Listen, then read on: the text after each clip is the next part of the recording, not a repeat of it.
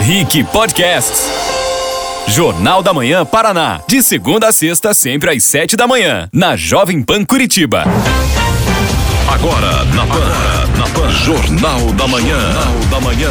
Paraná. Olá, muito bom dia para você que segue bem informado aqui na Rádio Jovem Pan. Eu sou Camila Andrade, está no ar o Jornal da Manhã Paraná.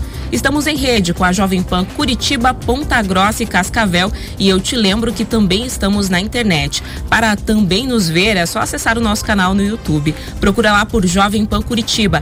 Aproveita e já se inscreve no canal e clica no sininho de notificações, assim você vai saber sempre quando o Jornal da Manhã Paraná estiver ao vivo. Lembrando que você pode interagir deixando a sua opinião através do chat. O Jornal da Manhã Paraná também é Panflix. Para nos assistir na sua TV Samsung, é só baixar o aplicativo e se inscrever na nossa plataforma do Panflix. No Instagram, a nossa página é arroba Jovem Pan Curitiba e nas demais redes sociais, a nossa hashtag é Jornal da Manhã PR. Você também pode mandar mensagem por essas outras redes sociais que a gente capta ele aqui e também você faz parte aí do Jornal da Manhã Paraná. Hoje, direto aqui de Curitiba, Paulo Eduardo Martins, muito bom dia. Bom dia, Camila. Bom dia, Pedroso. Bom dia, ouvinte. Eu já tomei meu café Lontrim aqui, a primeira dose que no dia vai ser umas 14, tanto de reuniões que a gente tem e tal. E eu peço um like do pessoal que tá chegando aí já, Camila. Por que é favor. é pra gente já gerar um fator positivo para me ajudar a superar a ressaca futebolística deste fim de semana. Não, e foi geral, né? Foi uma tragédia. Pois é. Para falar também sobre os assuntos que a gente vai comentar aqui, o futebol não fica de fora, claro, né? Está aqui hoje o Juliano Pedroso, que é sociólogo e analista político, que vai fazer companhia à bancada do Jornal da Manhã Paraná, enquanto o Marques Souza desfruta das suas tão merecidas férias. Bom dia, Juliano. Bom dia, Camila. Bom dia, Paulo. Bom dia, Ju. Bom dia a todos que nos acompanham na Jovem Pan, também nas redes sociais e no YouTube. Ô, Juliano, só explica pra gente como é que fala o seu nome correto, que a gente fala errado, né? Como é que é? Juliano, pelo menos esse foi o interesse do meu pai e da minha mãe. Então eles gostavam de bang bang italiano, Giuliano Gemma, e falaram, vai ser Giuliano, mas escreveram de um jeito bem peculiar, vamos pois dizer é, assim. gente, então é isso, Giuliano, tá bom? Agora são sete e quatro da manhã.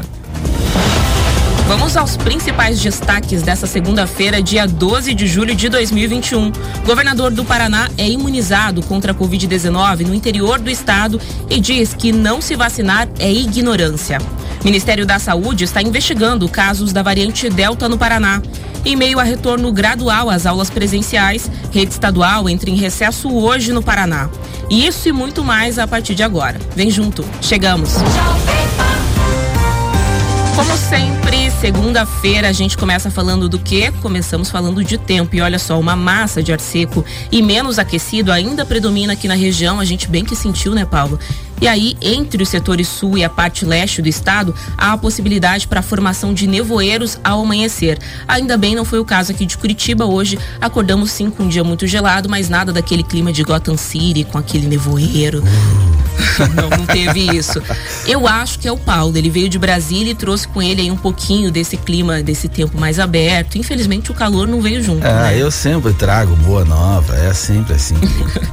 Olha só, aqui em Curitiba a gente tem uma amplitude térmica bem grande ao longo do dia, então a mínima é 11 graus e a máxima 22 graus, aquele efeito lá de cebola, de tirar os casacos ao longo do dia, então a gente sempre lembra, né, blusinha bonitinha ali por baixo. Ponta Grossa tá bem parecido, por lá um grau a menos, então mínima de 10, máxima de 21 e em Cascavel dia ensolarado, com mínima de 12 e máxima de 25 graus. Agora 7 e 6. Pauta número 1. Um, o governador do Paraná, Ratinho Júnior, se vacinou contra a Covid-19 na manhã deste domingo. Ratinho Júnior recebeu o imunizante da Janssen de dose única em Apucarana, na região norte do estado. Com 40 anos de idade, o governador poderia ter se vacinado no sábado em Curitiba, mas escolheu Apucarana porque foi a cidade onde o programa Domingo a Domingo, principal ação do governo do estado para acelerar a imunização no estado, foi lançado. Acompanhado do secretário de Estado da Saúde, Beto Preto, que foi prefeito de Apucarana, Ratinho Júnior aguardou cerca de 20 minutos na fila para ser imunizado.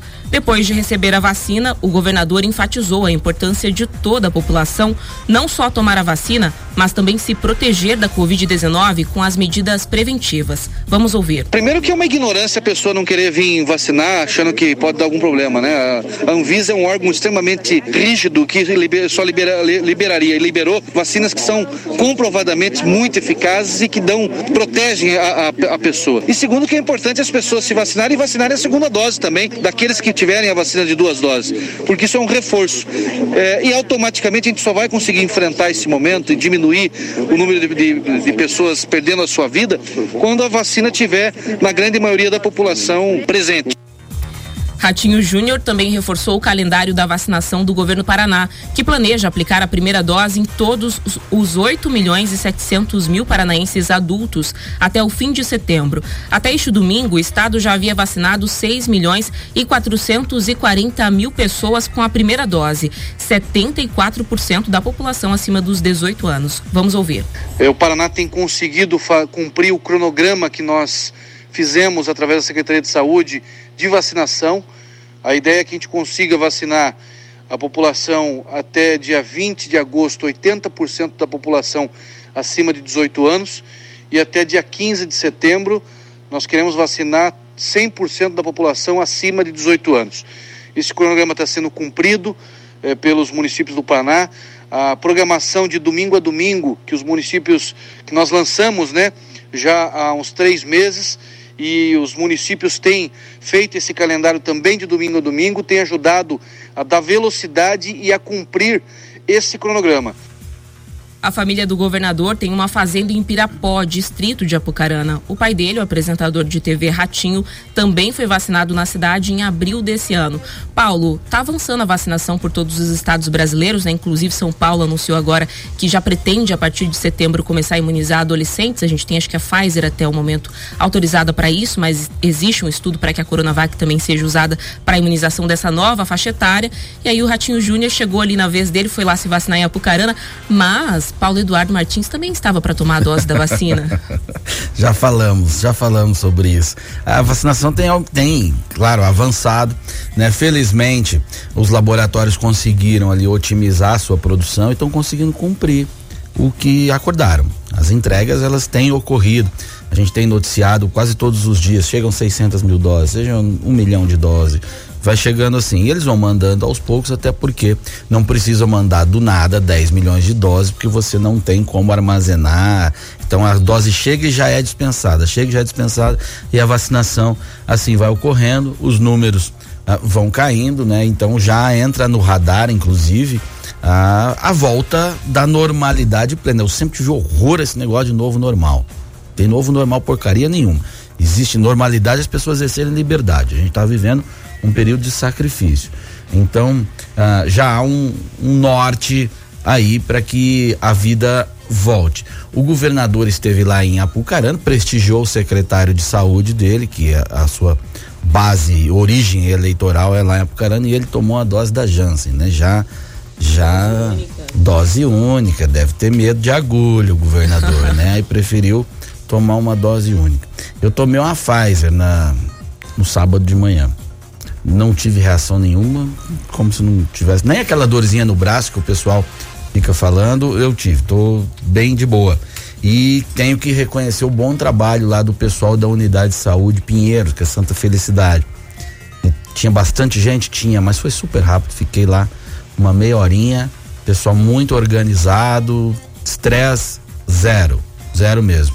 Então, parabenizo a eles que estavam fazendo esse trabalho lá, que é super importante, pessoal já deve estar tá muito desgastado, né? Estão, Sim. Essa situação é muito complicada para eles, mas que estão firmes e metendo o pico no povo.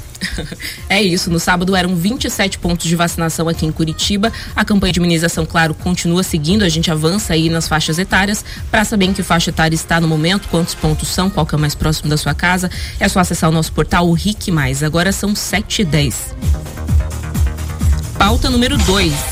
Desde o sábado, a equipe programa de treinamento em epidemiologia aplicada aos serviços do Sistema Único de Saúde do Ministério da Saúde estão no Paraná coletando dados e informações sobre a circulação da variante Delta no estado. Por enquanto, foram confirmados casos em Apucarana, Rolândia, Mandaguari e Francisco Beltrão. Dos sete casos confirmados da variante, três morreram e quatro seguem em monitoramento clínico. Hoje, de acordo com o cronograma, as equipes começam o trabalho de campo. Até o momento, Paraná não tem transmissão comunitária confirmada. As equipes do Ministério da Saúde montaram duas frentes de trabalho investigativo uma está sediada em Francisco Beltrão e outra em Londrina, onde são investigados os casos relacionados a Rolândia e Mandaguari, além, é claro, de Apucarana. O programa de treinamento em epidemiologia aplicada aos serviços do Sistema Único de Saúde aplica a mesma metodologia de investigação para as duas frentes do inquérito e a primeira medida é uma busca minuciosa por pessoas em que, em algum momento, entre abril e junho, possam ter estabelecido qualquer tipo de contato com os casos confirmados, mesmo que tenha sido mínimo. A partir de 15 minutos de proximidade, aí já é feito esse trabalho de investigação. Outro objetivo da investigação é detectar casos ativos da Covid-19, independente da variante, para que a transmissão possa ser bloqueada. Segundo o secretário da Saúde, Beto Preto, o Paraná está atento à vigilância das variantes. Vamos ouvir. É a continuidade da, do, do rastreio de casos que nós estamos fazendo desde que a primeira informação veio à tona. É importante frisar, em, quando nós tivemos a elevação de casos em fevereiro e março no Paraná, nós temos 25% da, da cepa P1 como prevalente nos casos. Hoje, a cepa P1 amazônica brasileira é responsável por 80% dos casos. O que demonstra isso? Demonstra que os vírus eles vão sofrendo é, mutações, vão sofrendo alterações no seu, na sua estrutura e vão se modificando. Então, nós vamos ter outras modificações, outras cepas, outras variantes. É importante frisar, vamos em frente, vamos continuar seguindo o caso. E nesse fim de semana, a Prefeitura de Francisco Beltrão, no sudoeste do Paraná, solicitou o reforço do envio de vacinas de Covid-19 após a cidade, de 91 mil habitantes, detectar um caso da variante Delta. O pedido foi feito ao governo do Paraná e ao Ministério da Saúde, sob a alegação de que a cepa é mais contagiosa e pode agravar o sistema de saúde municipal se não for controlada.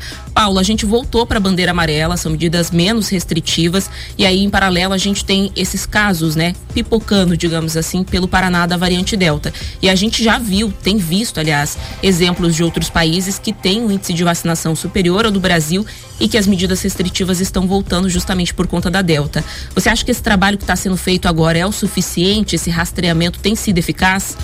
O rastreamento no Brasil não foi eficaz. Aliás, a gente, tudo que a gente não fez foi rastrear. A gente até identificou algumas coisas, alguns problemas, variantes, enfim, mas não sabia o que fazer com aquilo. É muito diferente do que aconteceu, por exemplo, Taiwan, que é o melhor exemplo no mundo. É o melhor exemplo do mundo, um, indiscutível. Taiwan, Pedroso, tem 25 milhões de habitantes, teve apenas 11 mortes por Covid. 11. Porque implementou uma política de isolamento de quem estava contaminado. Então, os testes no Brasil, eles viram estatística, eles não viram política pública resultado do teste. Acontece nada. Ah, tem que testar. Nós ouvimos o ano inteiro. Tem que testar teste. O ano passado estava muito isso. Agora nem se fala mais. Vamos testar, vamos testar, vamos testar. E nunca se falou em o que fazer com o resultado dos testes. Ninguém falou isso. Em Taiwan, o resultado do teste servia. Testou a população em massa, identificou quem estava contaminado, isolamento, mas isolamento mesmo.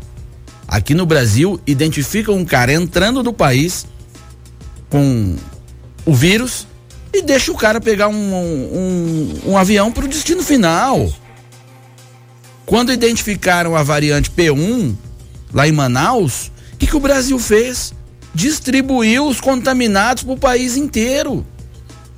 Eu não posso afirmar que foi aquilo que fez espalhar o vírus. Não tenho condições de fazer isso. Mas isso rompe o princípio de você isolar uma variante que foi identificada. Isso é o óbvio. Mas não, aqui não tem muita racionalidade. É, então aí acaba se perdendo muitas das coisas que foram feitas, esforços. Veja, é, esses países, como você disse, que estão voltando a políticas restritivas, voltam uma política restritiva que não funcionou, que não deu tanto resultado, enquanto você tem um exemplo no mundo de que a política que funcionou é isolar os casos identificados. Mas Taiwan não consegue contar isso para o mundo. Sabe por quê, Pedroso? Porque a China não permite que Taiwan sente nas reuniões em organismos internacionais para contar a história dela. Não pode. Paulo, como é que você sabe? É porque eu fui até a embaixada de Taiwan e conversei com eles. Embaixada não, é representação, que eles nem embaixada eles têm aqui. O Brasil não pode ter relações diplomáticas com Taiwan, porque senão a China também fica nervosinha. Então, é, existe saída por esse negócio, existe fórmulas que foram aplicadas com sucesso, mas a gente não está prestando atenção a elas devido a uma série de questões conjunturais. Até o sequenciamento genético ele parece ser um pouco lento, né? Porque, por exemplo, a gente teve o primeiro caso de morte confirmada no Paraná pela Delta de uma gestante que inclusive veio, se eu não me engano, do Japão aqui para o Brasil. Só que ela teve contato com uma família que depois tiveram casos ali confirmados e aí foram levados esses testes para o sequenciamento genético da Fiocruz e uma morte já tinha acontecido antes, que era do filho da mulher com quem ela teve contato. Essa morte foi confirmada como sendo da variante Delta agora, depois que a gente já tinha confirmação da morte dela. Ou seja, ele morreu antes, mas a confirmação veio depois. Quanto tempo depois? E o que foi feito com isso? Então a secretaria, todo, o governo federal, enfim, todo mundo que está envolvido nisso, é, tem que ser mais atento com o que fazer com esses resultados o que o, aplicar esse isolamento em quem uh, na, isolar a variante. não vou nem especificar o que tem que fazer em si, mas tem que se identificar uma variante e trabalhar para isolá-la e ela não expandir. Aí o pessoal está pedindo vacinas né, nesses lugares onde está sendo, que faz todo sentido. Na verdade, a gente tem que entender que muitas vezes o próprio banco de dados, as informações que, que, estão nos municípios, que estão no governo federal e nos estados, elas não se conversam. Então você não consegue centralizar isso para monitorar, inclusive, quem já foi imunizado, quem já contraiu o vírus, quem já se recuperou, quem já fez o teste, para poder inclusive identificar essa movimentação. Porque antes mesmo de enxergar o número de mortes ou de internamentos, se você monitorasse, integrasse os dados, você conseguiria prever, inclusive, para distribuir os recursos de forma mais inteligente. Também tem isso, né? Que inclusive levou a fake news da Folha de São Paulo. É isso, Ficou gente. famosa aí, né? Das vacinas vencidas. E eles não que checou lá no banco de dados, havia lá alguma discrepância de informação, mas uh, levianamente, me parece, não pediram a explicação do outro lado, que o manual do jornalismo não diz isso, né, Camila Andrade? É. E aí depois tiveram que correr atrás. E o Tribunal de Contas, inclusive, já tinha alertado para essa possibilidade quando ele foi lá e puxou a orelha daqueles municípios que tinham um índice, uma taxa de vacinação muito abaixo do tanto de doses que tinham sido entregues, né? Como assim não estão aplicando as doses? Muito em partes, né, na maior parte dos casos, não se tratava da não aplicação, e sim do fato de que não estavam alimentando o sistema. Agora são 7h19. Pauta número 2. A rede estadual de ensino do Paraná entra em recesso escolar a partir de hoje. Segundo o calendário da Secretaria de Estado da Educação e do Esporte, os professores retornaram para as atividades de estudo e planejamento na segunda e terça-feira da semana que vem, enquanto os alunos voltam às aulas na quarta-feira da semana que vem. Segundo a Secretaria Estadual da Educação, as escolas estaduais com aulas presenciais mantêm e vão prosseguir após o recesso de julho com um rígido protocolo de segurança para a prevenção da Covid-19.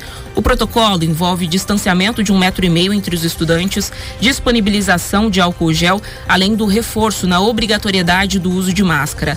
Também é aferida a temperatura de alunos e funcionários na entrada do colégio.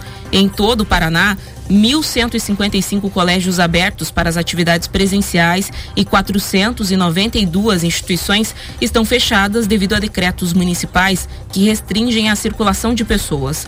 O número de escolas abertas representa mais da metade do total de escolas da rede estadual de ensino, que tem 2.117 escolas. De acordo com a pasta, o governo do Paraná pretende reabrir 100% das escolas estaduais para atividades presenciais até o fim do mês. Em todo o estado, o retorno presencial da modalidade híbrida, em que metade da turma vai para a escola e a outra metade acompanha a aula pela internet, começou no mês de maio. O retorno presencial às aulas não é obrigatório. Pais, mães ou responsáveis legais que desejem o retorno dos estudantes devem assinar um termo de autorização a ser entregue na instituição de ensino. Os alunos que optarem por não ir às aulas presencialmente vão continuar no ensino remoto. No primeiro semestre deste ano, pouco mais de 75 mil pessoas frequentaram as escolas presencialmente. No Paraná, a rede estadual de ensino tem 160 mil professores e funcionários e mais de um milhão de alunos. E por falar em educação, as escolas da rede municipal aqui de Curitiba estão passando por sanitização para se preparar para o retorno das atividades em formato híbrido previsto para a segunda-feira da semana que vem. As primeiras unidades a receberem esse tipo de higienização, um reforço necessário nos procedimentos normais de limpeza devido à pandemia da Covid-19, são as 100 escolas e centros municipais de educação infantil com estudantes com maior dificuldade de acesso ao ensino remoto. Em seguida, todos os demais 315 CMEs, escolas e centros municipais de atendimento educacional especializado vão receber a sanitização. Na capital paranaense, as famílias vão poder optar por dois formatos, o híbrido ou o remoto. Paulo, bem no momento que a gente está fazendo essa retomada, entrou o recesso escolar. A gente pode considerar que é uma oportunidade para eles fazerem esse trabalho mais aprofundado de preparação da estrutura? Você tem que usar esse recesso para alguma coisa. A, a, a, impressão de quem não é envolvido no sistema educacional é de que não estava acontecendo nada e não tinha razão de ter um recesso. Não é bem assim.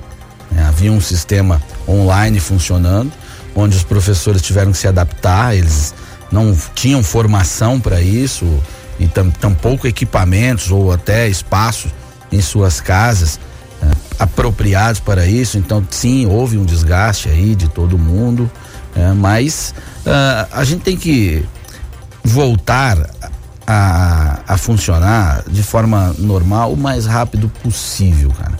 Se antes era o problema da pandemia geral, aí depois era o problema dos professores não vacinados. Os professores estão vacinados. Aí agora é falta de condições de não sei o que lá. Sabe? Não dá para ficar colocando obstáculo, elegendo um novo obstáculo a cada momento para tudo isso para impedir que o sistema educacional volte a funcionar sindicatos, o pessoal que é muito ligado à postura corporativista, que não dá para não dá para ser assim. Os prejuízos que estão que está causando, veja, o sistema ele tá se ele tiver parado ou, ou funcionando parcialmente, ele custa inteiro porque é, salários não, não são reduzidos, a manutenção das escolas é preciso ser feita, a, tudo lá está acontecendo, depreciação, depreciação, depreciação de, de ativos, enfim, tudo lá está acontecendo.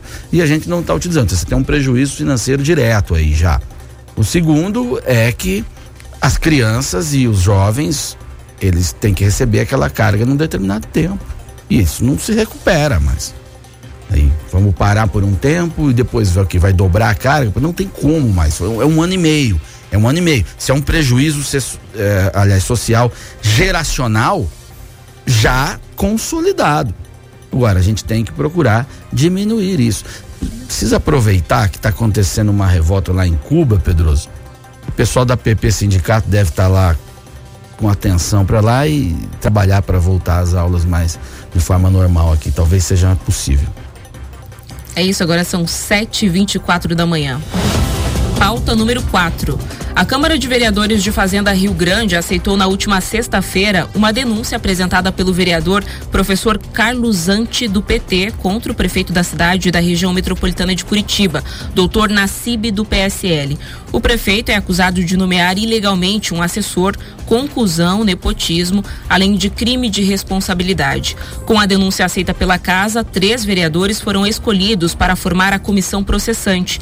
Eles terão prazo de 60 dias para apurar as supostas irregularidades.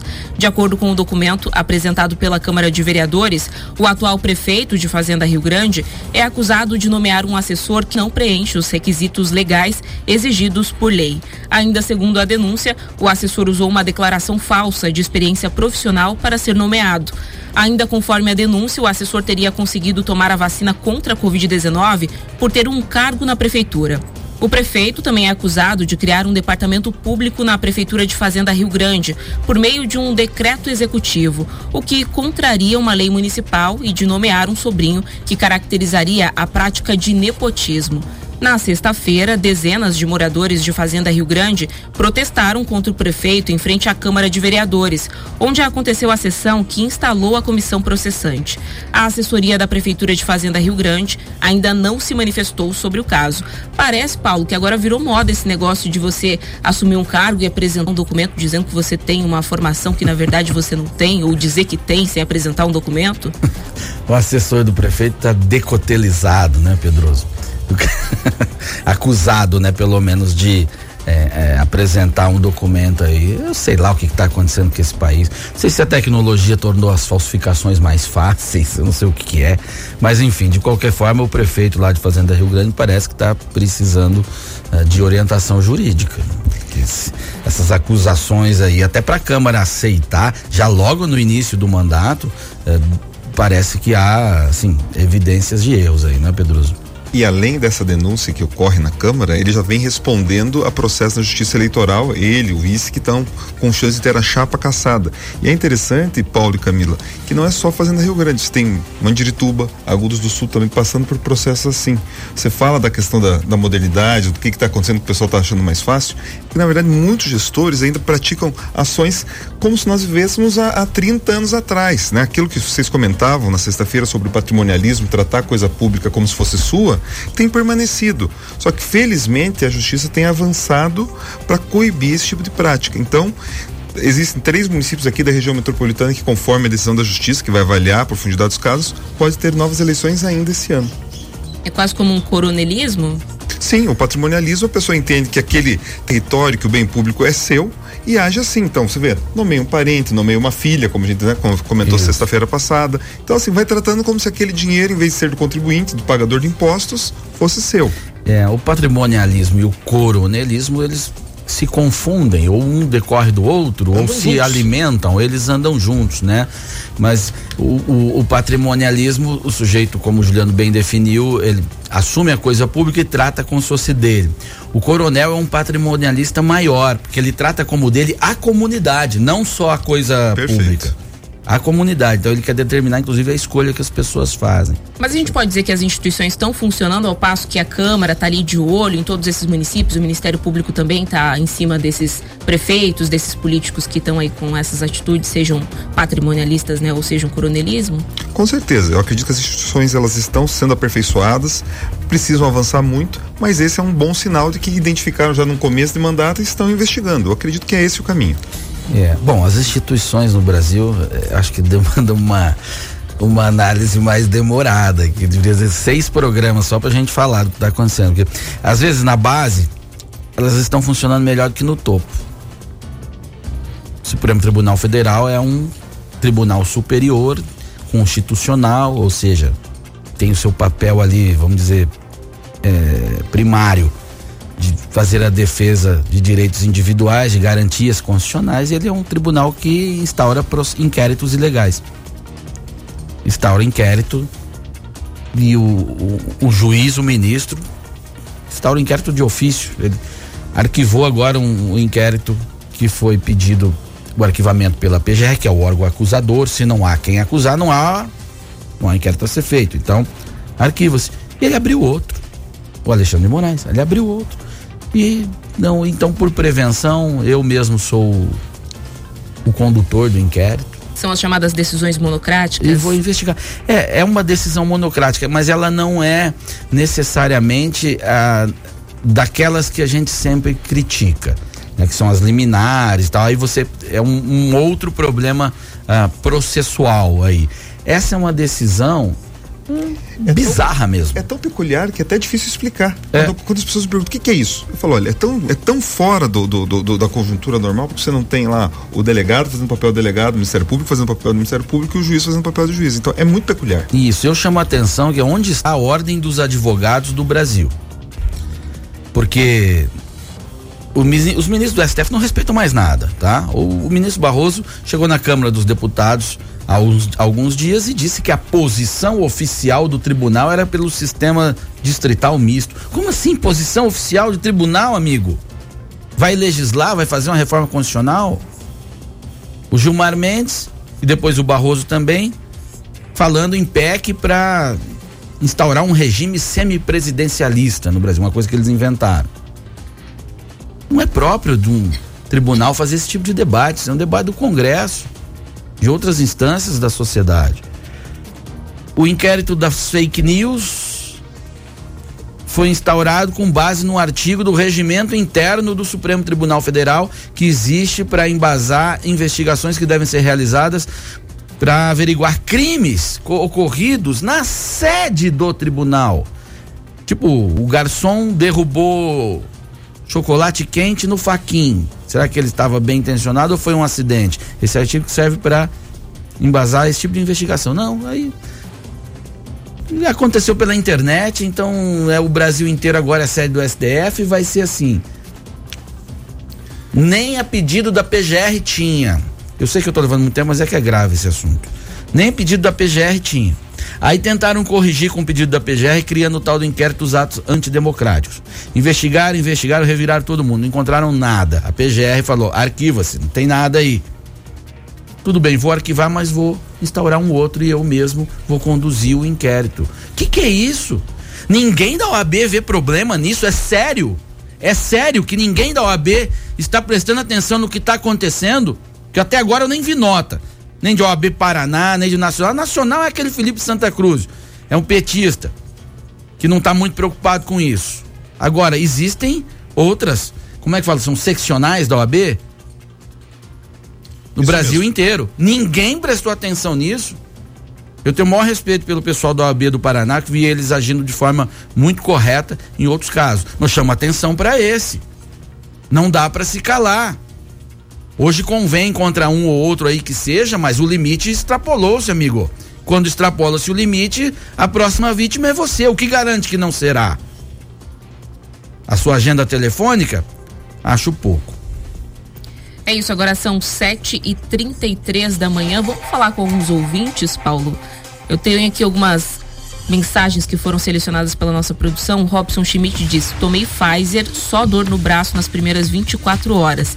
E a Val disse: Eu tomei vacina Janssen neste último sábado. Aqui em Ponta Grossa, a vacinação está bem rápida e organizada. Tem bastante dose da Janssen agora espalhada aqui pelo estado, né? É, chegou aí. O Brasil recebeu 3 milhões de doses, né? Eu não sei se recebeu um segundo lote deles já ou não, mas 3 milhões espalharam bem aí. O pessoal também tá feliz tomando vacina. O rapaz teve uma dorzinha no braço, eu nem isso eu tive. É, Pelo menos Janssen, até agora. É, a Janssen dizem que ela é mais como a, a de Oxford, a AstraZeneca, ela imuniza ali na paulada, mas o importante é que tá imunizado, gente. O importante é estar tá imunizado, é que tá fazendo efeito. O Marcos Aparecido Moreira disse: essa variante é muito perigosa, mas com o aumento de vacinação, vamos conseguir bloquear o vírus. E essa realmente é a melhor estratégia, né? Acho que ninguém tem dúvida disso, porque, como a gente comentou na sexta-feira, existem inclusive os índices ali mostrando a mudança do perfil dos internados agora, né? E tem bastante gente participando também. Olha só, o Luiz Lima falou sobre a questão do recesso. Ele não concorda com o recesso agora, já que já está há bastante tempo sem aulas, né? Mas esse recesso de julho é o recesso normal. Seria as férias de julho, é isso? É, seria o normal. É, o Marcos Pelo menos é como eu entendi. É, o, bastante gente falou sobre isso. Professor Pedroso aqui tem a resposta. É isso mesmo, é um recesso usual, né? Que inclusive é utilizado justamente para esse planejamento pedagógico, preparar, retomar as atividades. Então, é o que está acontecendo. É isso, Fernando Veiga também disse municípios minúsculos que servem apenas para a criação de cargos públicos. Esse é um assunto polêmico, né?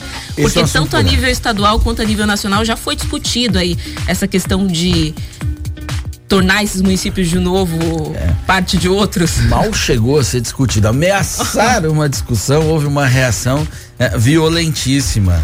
E, e, houve também um, uma distorção, na verdade, sobre o que acontece ali. É, muitos municípios foram criados no Brasil, agora não pode mais.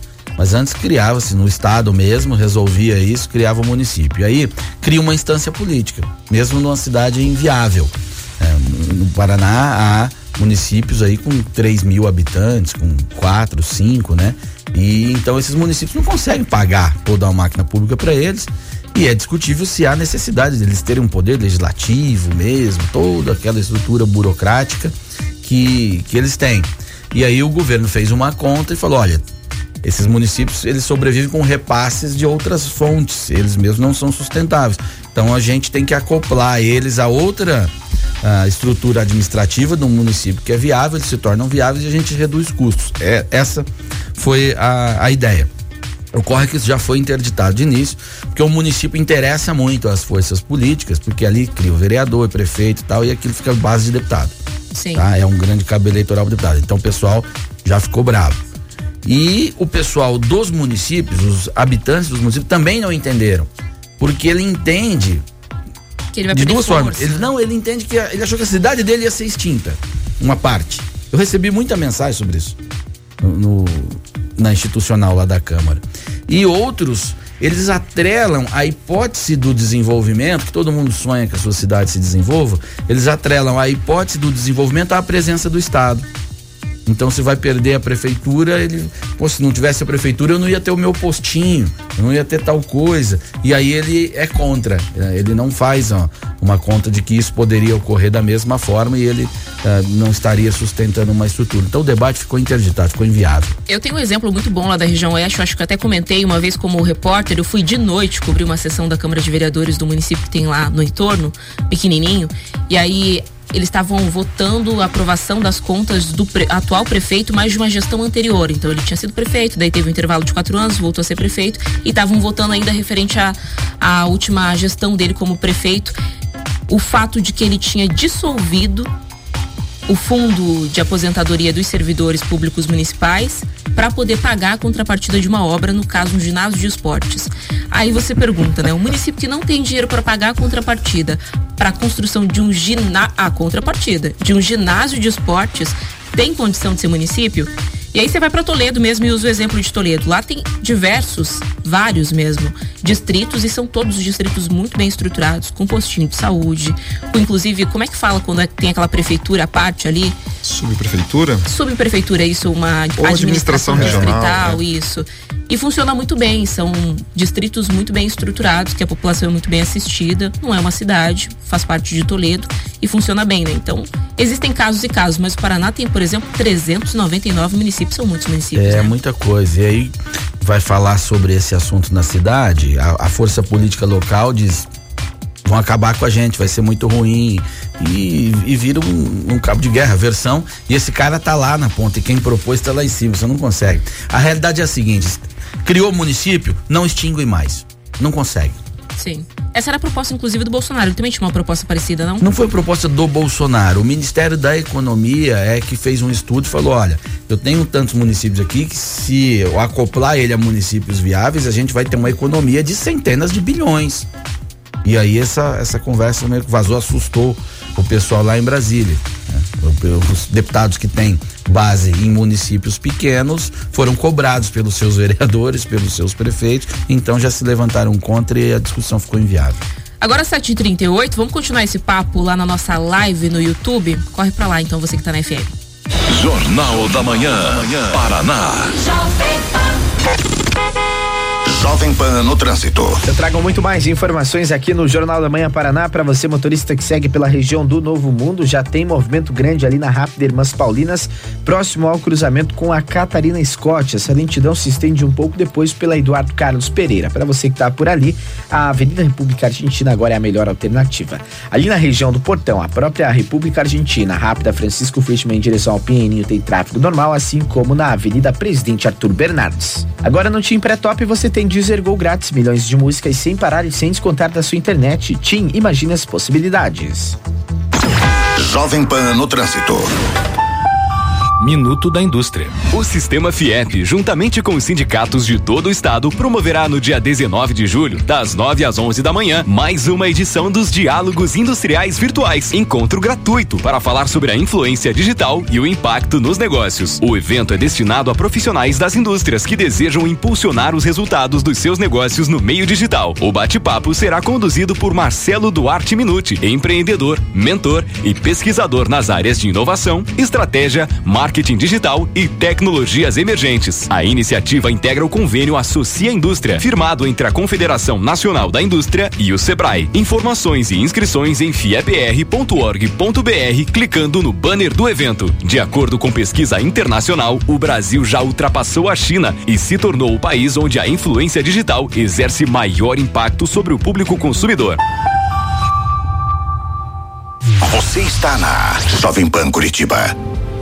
Desperte seus sentidos. em um dos bairros mais charmosos de Curitiba. Apartamentos a partir de 123 metros quadrados, com localização privilegiada. Piemonte Visione. Um novo olhar para a Vila Isabel. Acesse piemonteprime.com.br ou ligue 3411 0844. Realização Piemonte Prime. A sua rádio. Sua rádio. Precisando de dinheiro rápido? Então vem pra Keycash. Acesse meucreditoagora.com.br. Aqui a aprovação de crédito é rápida e 100% digital, usando seu imóvel quitado como garantia e com as melhores taxas do mercado. Com dinheiro na mão, você quita suas dívidas, paga a faculdade, faz aquela viagem dos sonhos e tem até 20 anos para pagar. Acesse já meucreditoagora.com.br. Keycash, crédito simples como todo crédito deveria ser. Pedroso tem tapete importado Paris com até 40% de desconto. A número 1 um de Curitiba, Jovem Pan. Tenha mais opções e flexibilidade de horários com os cursos técnicos do TecPUC. Agora também semipresenciais. Escolha o melhor formato e reinvente sua carreira com toda a estrutura da PUC BR e a tradição de quem prepara de verdade. Acesse tecpuc.com.br, confira os cursos e realize. Tudo para aquecer o seu inverno na Casa China tem. Jovem Pan. Latino, viva España, paella, Ole. tortilla, Ole. patatas, Ole. Y España, China, hai, Lolinho Primavera, Chopi Shui, Gyoza. Festival Masterchef Brasil Peto Calero, um mundo de sabores e diversão. Comidas, sobremesas e bebidas de diversos países e regiões com segurança dos mais avançados protocolos de higienização. Acesse agora petocalero.com.br. Jornal da Manhã, da Manhã, Paraná.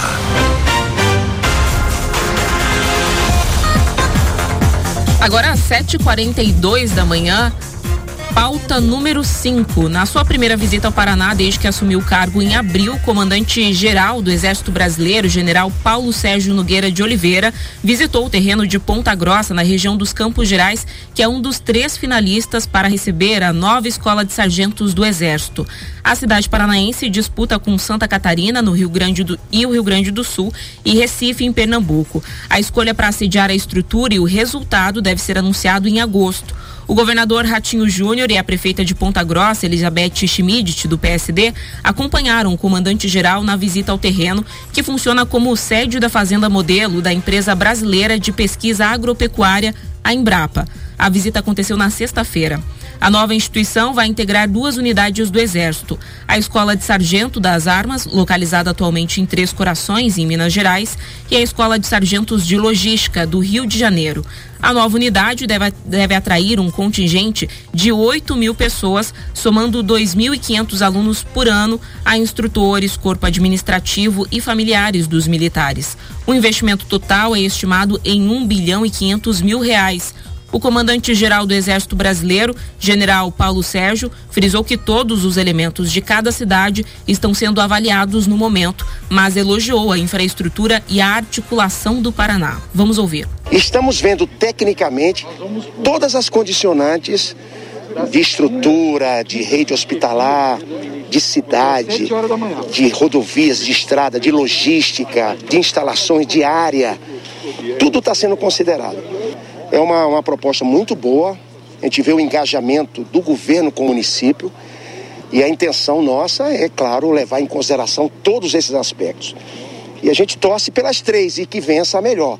Mas o mais importante é ver que o Paraná tem muita chance de sediar a futura escola de sargento do Exército que vença melhor. A gente, é claro, está torcendo muito para ponta, para a Ponta Grossa. Inclusive, Paulo, a gente mostrou aqui uma série recentemente de economia que a gente fez com o grupo RIC, né? Foi uma série aí cross-mídia, digamos assim. E eu visitei pessoalmente Ponta Grossa nessa ocasião. E esse é um dos investimentos que tem chamado muito a atenção por lá. Ou seja, que as forças políticas, não só da cidade, como também do Estado, a gente está vendo aqui o envolvimento, inclusive, do governador, tem trabalhado muito para conseguir, de fato, atrair, como a gente comentou aqui, são 8 mil pessoas, é um investimento de 1 bilhão e 500 mil reais, que inclusive traria outras atenções para o Estado do Paraná, né? Como é que você vê essa situação? É, é uma situação de importância, porque o impacto social da implementação dessa escola é muito maior do que de duas, três montadoras. Tá? Mas muito maior. Nós estamos falando aí de 2.500 alunos, gente qualificada, que recebendo bom salário, salário acima do que se paga na indústria, mais as famílias deles e vão estar ali. E é permanente. Né? Você, em Três Corações, ficou que, décadas lá e aqui, certamente, se isso acontecer, vai ser assim também. Então, a, a, o impacto deles, não estou falando só do circular dinheiro, mas essas pessoas na cidade, é, é a migração qualificada sabe? Muito qualificada que está lá sabendo o que quer e o que precisa. Então é muito bom. Então a, a, o esforço político da, do Paraná ele tem que ser louvado, tá? O, o, o, comandante do exército, ele antes de qualquer coisa, porque tem muita polêmica o, nessa história, todo mundo quer ser pai da criança aí, tá? Então é muita gente falando besteira. Tá? O comandante do exército ele manifestou que Ponta Grossa era no Paraná a cidade que atenderia aquilo que a, a Escola de Sargento das Armas precisa, por conta de sua localização e uma série de coisas lógicas. Lógicas. Ele não foi falar com um político nenhum, não. E o cara falou: oh, sou lá de Ponta Grossa, vou levar para lá. Não, besteira. Se alguém tá falando isso, tá mentindo. Foi nada disso, não. Previamente, essa era uma vontade do comando do Exército. E claro que avaliava também outras áreas fora do Brasil. Existe Pernambuco, não é?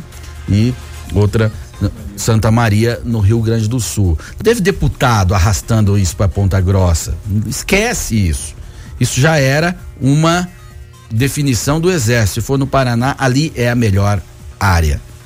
Então, ah, agora, o governo do estado deu atenção a essa demanda do Exército, aí sim, está ajudando a, ajudou a identificar a área para tornar possível essa concorrência com outros estados. Não é Ponta Grossa contra outras cidades. Não tem nada a ver com isso. Foi com outros estados. E assim que tem que ser. E se o Paraná levar, como eu já disse no início, será fantástico. Será um ganho social maravilhoso. É, isso, o Paraná está fazendo um trabalho muito interessante de interiorização, né? E Ponta Grossa é uma das cidades que mais tem atraído investimentos e não só nesse sentido, né? Também foi escolhida por muitas empresas aí, indústrias de diferentes setores, não é só de um setor, a gente tem aí a agroindústria, mas também tem montadoras de veículos, tem a questão daquele veículo pesado, os caminhões, Paulo. É, como é que é? Tatra. Isso Esses mesmo. caminhões são monstros. Eu fiquei com vontade de comprar um para dar umas bandas aí. Pra dar uma ah, brincadinha. Mas eu ia passar por cima de tanta coisa. Enfim, todos esses investimentos estão sendo concentrados, estão chegando a Ponta Grossa justamente por conta desse ecossistema que o Paulo comentou que a cidade tem. É uma cidade também é universitária, então tem mão de obra qualificada. E que bom que nós temos muitas cidades assim no Paraná. Não é só Ponta Grossa, Curitiba é claro que é a capital também concentra todos esses essas qualidades, mas a gente tem outras cidades, tem Cascavel que se destaca, tem Londrina. O Paraná tem esse perfil, né, de ter grandes cidades aí no interior e cidades muito importantes é, economicamente falando. Então, que bom, a gente fica torcendo aqui que isso dê certo. Certo, agora são 7h49. Pauta número 6. Neste domingo, o líder do governo na Câmara, o deputado federal do Paraná, Ricardo Barros, do PP, voltou a criticar o cronograma de audiências da CPI da Covid-19 no Senado. O depoimento do parlamentar ao colegiado estava marcado para a última quinta-feira, mas foi adiado sem nova data definida. Para Barros, o fato de a comissão não convocá-lo para depor é uma covardia. Abre aspas. Covardia. Meu nome já foi citado 96 vezes na CPI. Todos os depoentes me isentaram. O dono da Precisa já diz que não me encontra há três anos. Reafirmo que não participei das negociações da Covaxin porque a CPI só me ataca e não me dá direito à defesa. Isso tem nome, covardia, fecha aspas, publicou Barros nas redes sociais. Ricardo Barros é alvo de suspeitas envolvendo supostas irregularidades nas negociações de compra da Covaxin, vacina indiana contra a Covid. O nome do deputado paranaense foi citado pelo deputado Luiz Miranda do DEM na CPI. Segundo o congressista, o presidente Jair Bolsonaro teria mencionado Barros ao saber dos problemas nas tratativas do imunizante. O líder do governo já afirmou que não tem nenhuma questão com Luiz Miranda. Ele fez o que achou que deveria e eu estou procurando a oportunidade de ir à CPI para esclarecer os fatos que envolvem o meu nome, disse Barros. Na semana passada, Barros acionou o Supremo Tribunal Federal para depor na CPI antes do recesso parlamentar, que começa na sexta-feira. No sábado, a senadora Simone Tebet, do MDB, afirmou que Ricardo Barros será ouvido na CPI, mas que a comissão ouvirá outras pessoas antes. Precisamos ouvir mais alguns personagens do caso Covaxin, disse a senadora. Ainda neste domingo, o senador Omar Aziz, do PSD, presidente da CPI, diz que o presidente do Senado, Rodrigo Pacheco do DEM, deve prorrogar os trabalhos da comissão amanhã em meio à sessão plenária. A prorrogação da CPI deve ser por mais 90 dias, ou seja, os trabalhos de investigação vão até novembro. De acordo com o cronograma, amanhã está marcado o depoimento da diretora técnica da Precisa Medicamentos, Emanuela Batista de Souza Medrades.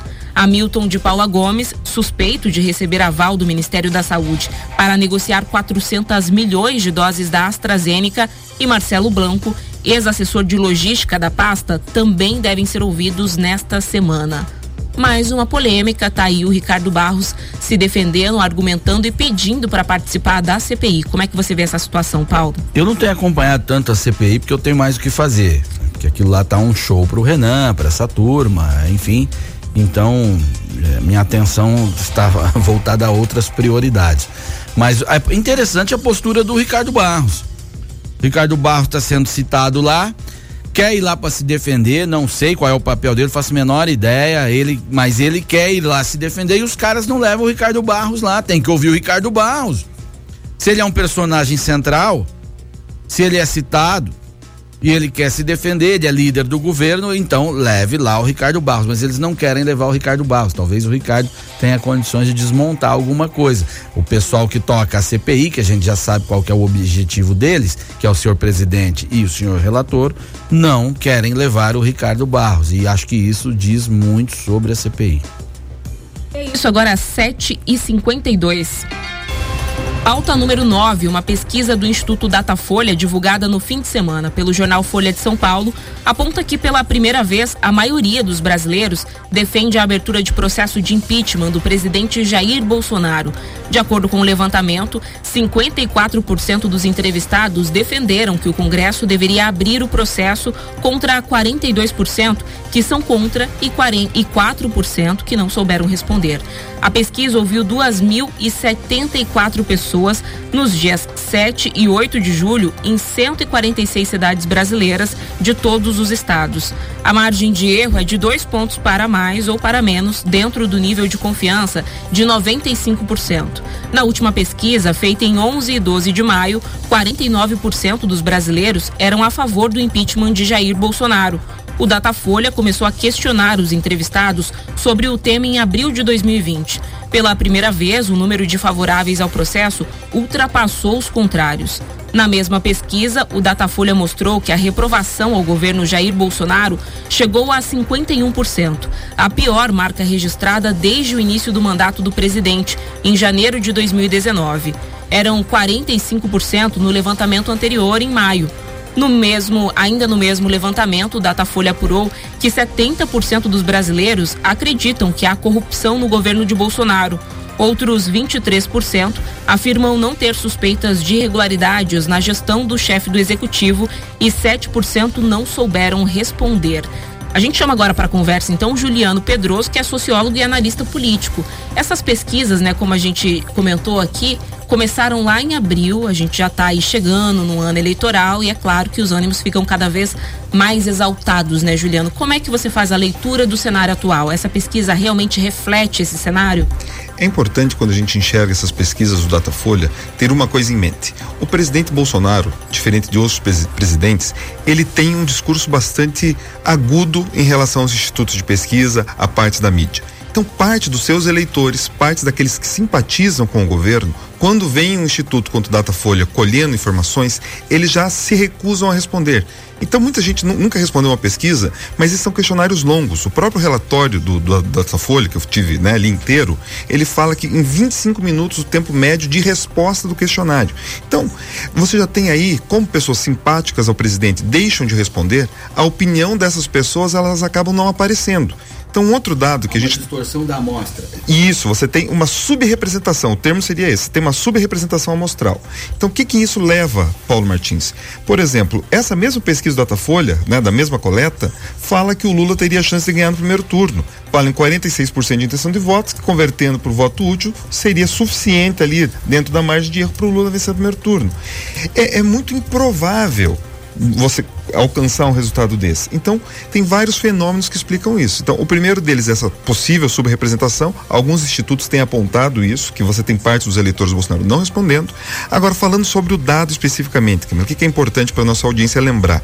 54% de apoio ao impeachment, ah, é um número grande, cresceu, é a primeira vez que, que ultrapassa aqueles que são contra. É verdade. Agora, se a gente olhar para trás, usar um pouco o retrovisor para ler o dado da realidade, a gente vai lembrar que quando aconteceu o impeachment da presidente Dilma, o, o índice de apoio ao impeachment estava em 68%. E tinha pressão das ruas, né? Que é diferente de agora. Enorme. Você pega o presidente Collor, 75% naquela época eram a favor do impeachment e tinha aquela manifestação, os caras pintados e tudo mais. Então, assim, eu acho que quando a gente fala em impeachment, é muito importante ter uma, uma clareza. Eu acho que é um dado importante a ser consultado, mas a probabilidade de que de fato avance é muito pequena, que é um pouco compartilha o, o cenário político. É isso, isso. Se há essa subrepresentação na amostra, ela também reflete nesse dado de apoio ao impeachment. Com certeza. é, não é necessariamente a percepção que eu tenho da sociedade real. Ao conversar com as pessoas, andar nas ruas, frequentar reuniões, você não tem ali, é, quando o ambiente é plural, é claro que às vezes o ambiente é de nicho, ou bolsonarista ou anti, enfim. Mas um ambiente não politizado, aquele que as pessoas estão apenas querendo tocar suas vidas e tentando ali se divertir ou, ou sobreviver, você eu não tenho encontrado esse 52% aí não. E por falar em impeachment, o presidente da Câmara dos Deputados, Arthur Lira, do PP, voltou a falar que não existem condições para aceitar um dos mais de 100 pedidos já protocolados na casa. Durante uma entrevista para a CNN, Lira diz que o Brasil não deve se acostumar a desestabilizar a política em cada eleição. Para o presidente da casa, impeachment é muito mais que uma pesquisa, muito mais do que vontade da oposição. Na entrevista, o presidente da Câmara diz que, diante das crises do regime presidencialista, está sugerindo um debate sobre a adoção de um sistema semipresidencialista no Brasil para 2026. Vamos ouvir. Eu não estou defendendo um semipresidencialismo. Eu estou dizendo e afirmando que, se for o caso, é muito menos danoso que um primeiro-ministro que é eleito pelo Congresso e tem que ter base de sustentação o tempo todo em ordem, caia do que caia um presidente todo mandato. Porque um presidente, quando cai, assume um vice que não teve voto, que não tem compromisso, ou que pensa diferente, ou quando não, você tem novas eleições, você tem uma mudança no que a população escolheu. Então, quando você faz um sistema, e eu estou dando como exemplo essa ideia que nós vamos conversar, porque conversar é a nossa função, é, legislar também. Como alternativa, talvez seja mais simples, porque isso dá certo em muitos países do mundo, né? e eu acredito que nós temos que caminhar para algum modelo mais estável, mais previsível. Quando não houver apoio, cai aquele primeiro-ministro. E um primeiro-ministro com apoio é eleito, isso rapidamente, sem custo nenhum para o país, nem sem nenhuma delonga. Ainda na entrevista, Lira pediu um basta aos recadinhos ao comentar sobre a crise entre os poderes. Acho que é hora de basta de recadinhos, de tweets. Ninguém vai dar suporte a uma aventura desse tipo. Ninguém, nem a Câmara, nem ninguém. Então vamos tratar do que é concreto: pandemia e emprego. Disse ao ser questionado sobre uma possível crise institucional envolvendo as Forças Armadas. Ou seja, é mais um ingrediente aí para esse bolo, digamos assim, né? Ele está falando aqui sobre uma mudança de sistema, inclusive. Com certeza, Camila. O que, que, é importante quando o ouvinte ouve semipresidencialismo? Ele tem que conectar diretamente com o parlamentarismo, tá? Que é um regime. O que, que acontece? Hoje, no nosso formato atual, o presidente se elege, depois de eleito, ele precisa construir a sua base de apoio no Congresso. No parlamentarismo, né, que é uma, um dos formatos é o semipresidencialismo, você forma a primeira base do Congresso, esses deputados, esses parlamentares, eles escolhem o primeiro-ministro e ou elegem ali o primeiro-ministro e a partir daí então ele tem essa base de sustentação antes. Então ele acaba sendo de fato um movimento, um, um modelo mais estável. Se você olhar os 30 países que têm o IDH mais desenvolvidos, apenas um não tem o regime parlamentarista na sua composição, que é os Estados Unidos, que é super estável também, porque o, o modelo lá de democratas, republicanos garante uma estabilidade.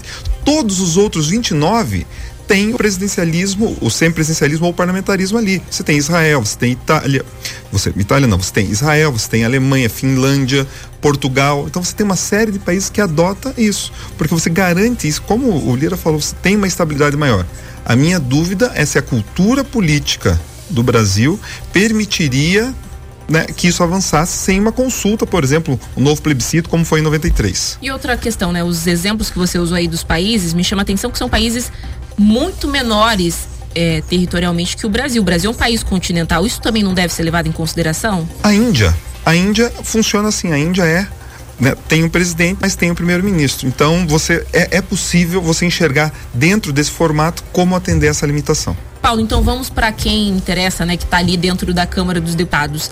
Como é que você vê essa possível mudança, essa proposta? Esse debate tem que ocorrer, mas ele tem que ocorrer e estabelecer uma consulta popular. Essa história de meia dúzia de iluminados lá de Brasília, com o STF no meio, em propor mudança de forma e sistema de governo, é uma agressão ao povo brasileiro. O povo brasileiro tem que ser consultado. Por quê? Porque um regime ele precisa ter legitimidade. A legitimidade quem dá é o povo. E a legitimidade ela é construída também considerando a tradição. E que a tradição implica também em cultura.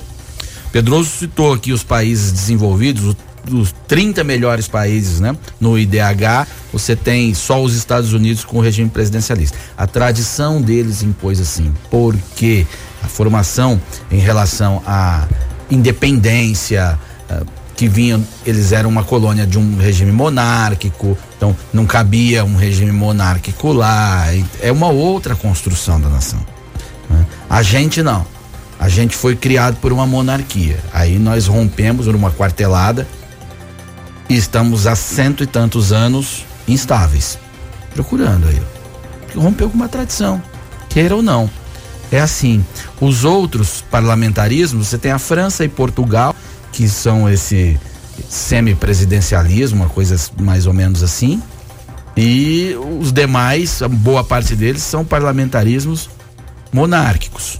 Alemanha, Israel mantém o, o, presidente, né? É, mas todos eles têm um fator histórico que justifique o presidente.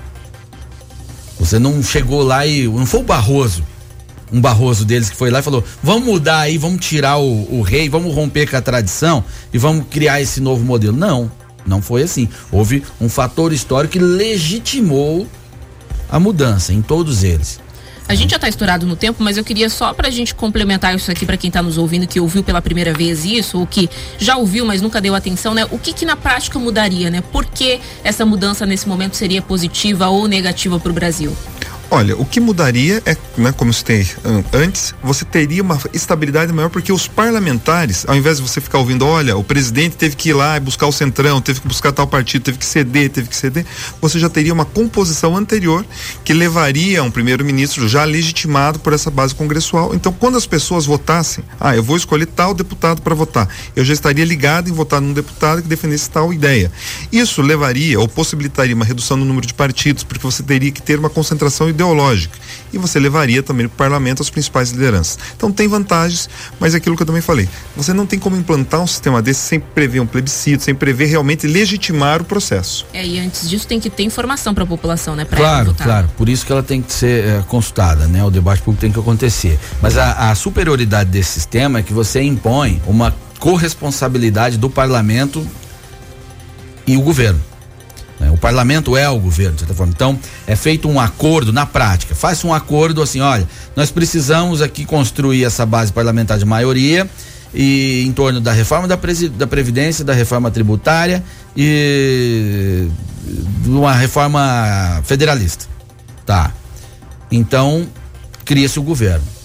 Se o governo não consegue os votos para implementar essas reformas, o presidente ou o monarca, ele pode dissolver esse parlamento.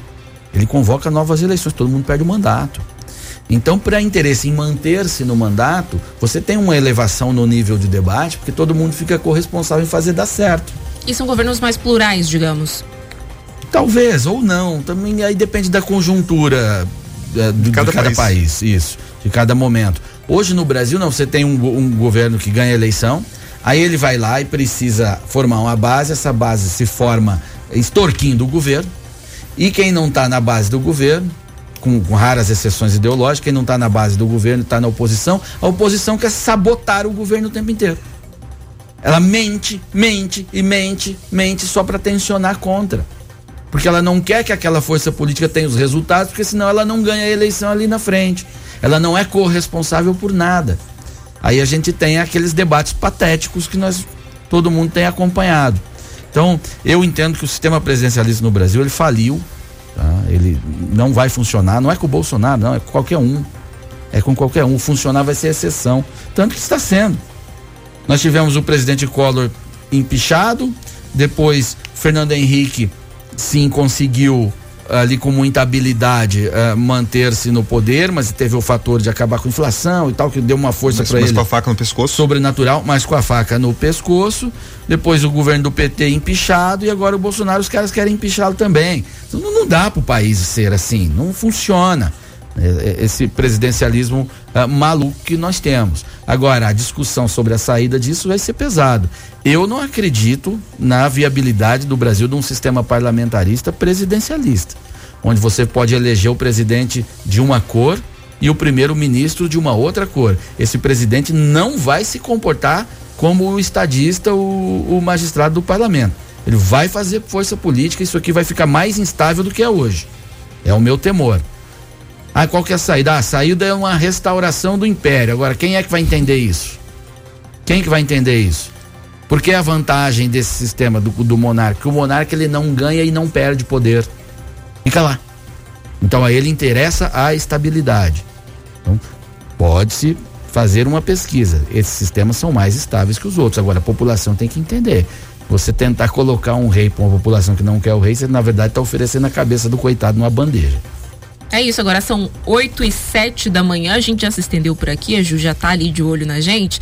Mas é claro que a gente vai continuar debatendo esse tema e tantos outros aqui ao longo da semana no Jornal da Manhã Paraná. A gente tem um encontro marcado amanhã às 7 em ponto. Até mais, Paulo.